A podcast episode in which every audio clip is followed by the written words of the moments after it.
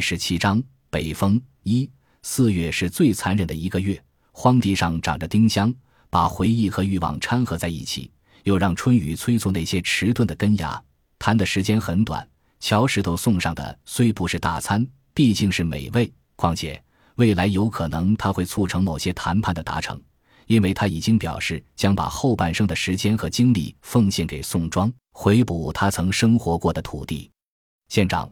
主管副县长均表示欢迎和支持，对乔石头这样热爱家乡的企业家大开方便之门。作为镇长，杨一凡的态度并不重要，但还是做了表示。那不仅是向乔石头承诺，更是向县长保证。县长仅仅是一句话，接下来的诸多具体事项都要靠杨一凡去落实。杨一凡对宋庄这位传奇人物并无好感。且内心里总有隐隐的抵触情绪，说不清为什么。乔石头并不傲慢，谦逊的有些不可思议，又其貌不扬。若非眼底偶尔闪烁的直抵肺腑的光，和农民没有多少区别。关于乔石头的传奇故事，杨一凡自是听过许多，半真半假，半信半疑。牛长角，鸟生翅，那不是特异功能，而是上天和时势造就。如果时空穿越至战国时期，很可能还是雄霸一方的诸侯。杨一凡不会因传说而对他有成见或敬慕，或许是彼此的气息难以融合。总之说不清楚。虽然没有好感，杨一凡还是乐于和乔石头来往，毕竟他是祖奶的孙子，而祖奶是杨一凡敬仰的人。他的出息说如同神谕，指引着他的人生之路。毕竟乔石头是企业家。在这样一个时代，拥有更多能力和话语权，造福大众那是胡扯；但惠及一方是有可能的。比如刚才他承诺，全镇的乡村公路均由他出资重新翻修，通往宋庄的公路要拓宽，达到国家级标准。若靠写诗，一百年也不能完成。县长在场，杨一凡更是不敢怠慢这位回乡投资的财神。杨一凡没让县长的秘书倒水。而是始终由自己把持着水壶，仿佛那是他的特权。他的脸上洋溢着极有分寸的喜悦，无论是作为镇长还是个人，都是得体的。疑惑是突然间划过的，不是因为乔石头开发脑包山这个项目，而是乔石头无意间的一句话：他将把后半生交给宋庄，交给宋庄。这句话没有逻辑错误，但杨一凡还是嗅出一丝可疑。乔石头会把自己交给宋庄，整个后半生，他不是心血来潮作为场面上的粉饰，因为不需要。这句话的背后或许藏着什么？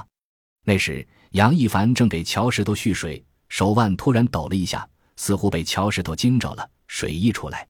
杨一凡正要致歉，县长开玩笑：“瞧瞧我们的镇长，比入洞房还兴奋。”几个人哈哈大笑，包括乔石头。县长巧妙地替杨一凡解了围，杨一凡那句话没说出口，只是向乔石头微微笑了笑。乔石头笑得很寻常，也很不寻常，笑容里似乎加了东西。杨一凡看不透，但他看到了，更在心头，再也没有散去。然后是晚宴，不是鲍鱼龙虾之类，很土，但都是有特点的：罗家豆腐、柴鸡蛋。蝴蝶和鲫鱼、野菜，诸如此类，虽然土，或者说正因为土，乔石头才喜欢。县长提议喝点红酒，乔石头摆手说：“借好酒了。”县长自然不勉强。话题广泛，但都很正统，没有任何私密性。杨一凡当然插不上话，这样的场合竖起耳朵，并在适当的时候奉上笑意就是。这样的好处是以倾听的姿态放肆的观察，进而研究。那个疑团在杨一凡心上滚来滚去，乔石头究竟藏了什么？他的回补是否暗藏着玄机呢？杨一凡几次与乔石头的目光碰在一起，泛泛的碰碰便分开，这说明乔石头没有觉察出什么。杨一凡事后回想，那是对他的麻痹。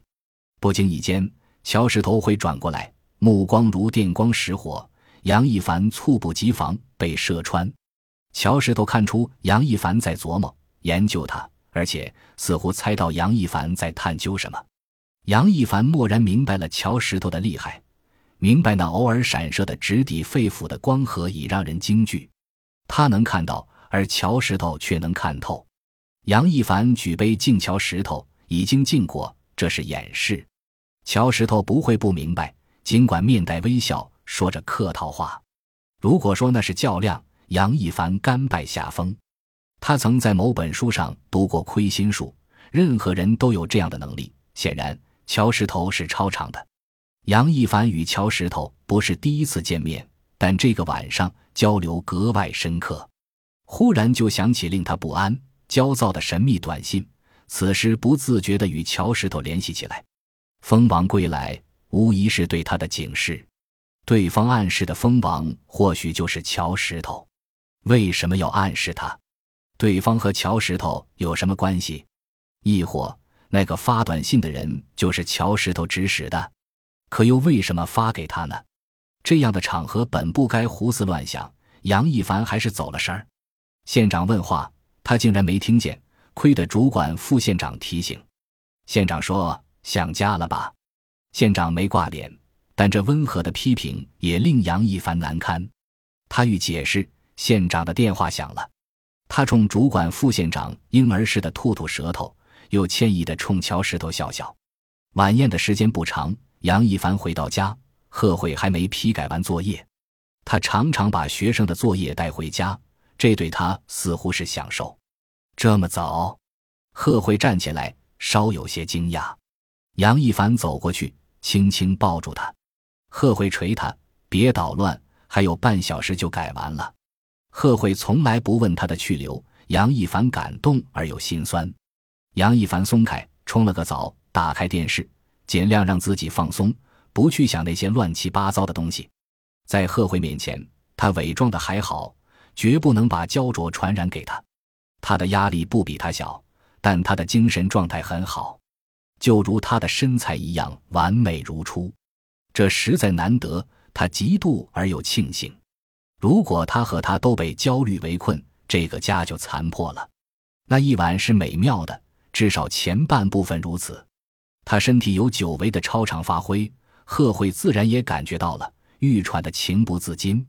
说了会儿话，他酣然入梦。他被他诱惑着，眼皮没怎么费劲儿，便粘到一起。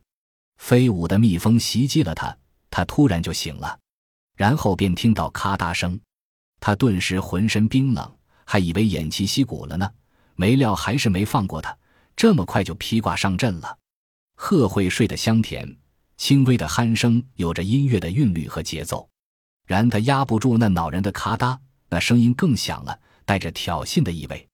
杨一凡本不想理会，想用轻蔑制胜，但做不到。他生怕他溜进卧室，跳到床头，若如折磨他一样折磨贺慧，那就是世界末日。还有那些学生，学校的升学率都要跟着遭殃，必须找见来源，并不惜一切代价消灭掉。杨一凡正想溜下床，贺慧翻了个身，一条腿伸过来压住他的脚。杨一凡吓了一跳，以为他察觉了他的图谋，但听了听。判断他仍在酣睡，他的腿绝非故意。他那会儿还抚摸那白皙的长腿来着，他熟悉并迷恋，久久不愿移开。此时却如同镣铐，他急于摆脱，非摆脱不可。这很困难，他怕弄醒他。如果他蛇一样缠住他，那就更惨了。他屏住呼吸，稍抽了一点点，他的腿动了动，忽然没了鼾声。他吓坏了，以为弄醒了他。他假装入睡，让他知道他的抽扯是不自觉的。他并没有醒，稍顷鼾声再起。他松了口气，再次屏气，慢慢抽离。终于，他从他的腿底移出脚，又躺了片刻，才往床边挪了挪，抓起枕侧的手机，溜下床。本想穿拖鞋，又怕鞋与地面的摩擦惊醒他。他听不见咔嗒声，未必就听不见脚步声。杨一凡没有站立，而是手脚并用，如爬行动物般。贺慧看到他这个样，不知要惊骇成什么样呢？那些人，县长严有道、秘书小刘、林月莲，任何一个人窥见，都会大吃一惊。他不是贼，此时却比贼还要鬼祟。他不是变态，只是不想惊醒贺慧，不想让他与他一样被咔嗒声袭扰。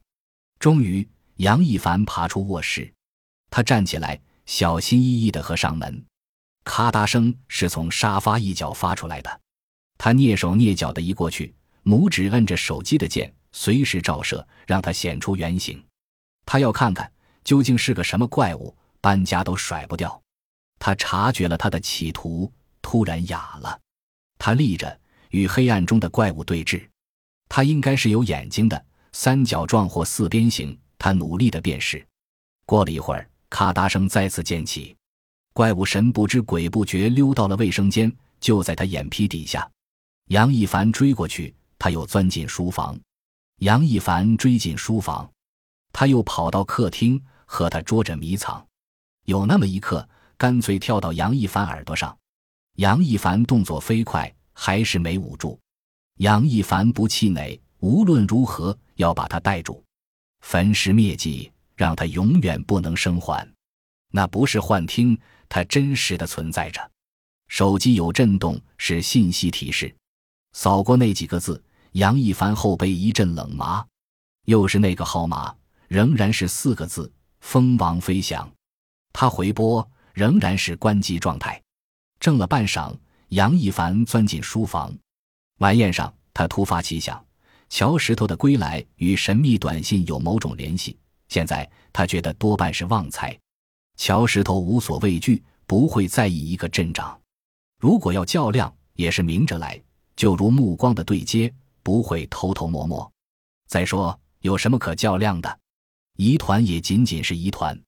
这几则神秘短信还是与养蜂女有关，无涉乔石头。想来发短信的人知道他的秘密，可何以知道？难道养蜂女会告诉第三个人？她不会那么傻的。那么是有人偷窥跟踪杨一凡，亦或正好路过，无意中看见了？那时他昏沉痴癫，连自己做了什么都搞不清楚，自然没有发现有人在暗处发短信。很可能是前奏，真正目的是要勒索敲诈。杨一凡在焦躁中猜想，猜想令他更加焦虑。后半夜了。屋里凉了许多，直到鼻孔发酸发痒。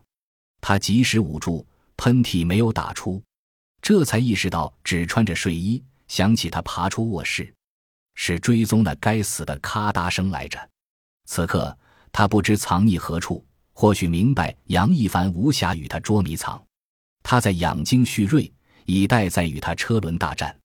再耗下去，这个夜晚就彻底废掉了。更不能让贺慧发现他不在。若他追出来，他不知怎样应对。他知道，就是躺到床上也睡不着，焦虑已经渗入他的血液，驱逐不掉。即便这样，也必须回到床上，陪伴贺慧躺到天亮。仍然是爬行，极慢极慢，被满脑子杂念压着，异常吃力。终于躺在贺慧身边，他暗暗吁一口气，强迫自己合上眼睛。本集播放完毕，感谢您的收听，喜欢请订阅加关注，主页有更多精彩内容。